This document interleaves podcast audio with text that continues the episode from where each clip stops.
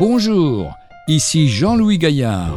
Aujourd'hui encore, je vais vous raconter une nouvelle histoire.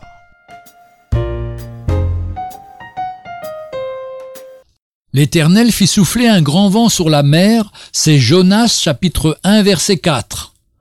Emmené par le courant, l'énorme voilier dérivait peu à peu vers un dangereux récif. Le commandant à bord fit de son mieux pour empêcher le bateau d'échouer. Mais, hélas, le vent faisait défaut.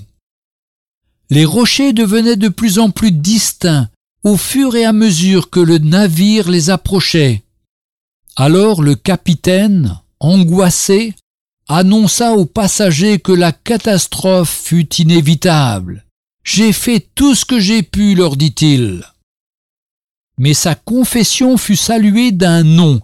Il y a encore une chose à faire. Cette parole venait d'un missionnaire accompagné de trois autres. Tous étaient en route pour la Chine. Nous pouvons encore prier, dit-il.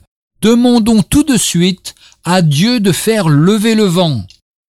Aussitôt dit, aussitôt fait. De la part de ces quatre chrétiens, une fervente prière monta au Seigneur, qui lui, soudain, fit souffler un vent fort. Le voilier fut sauvé.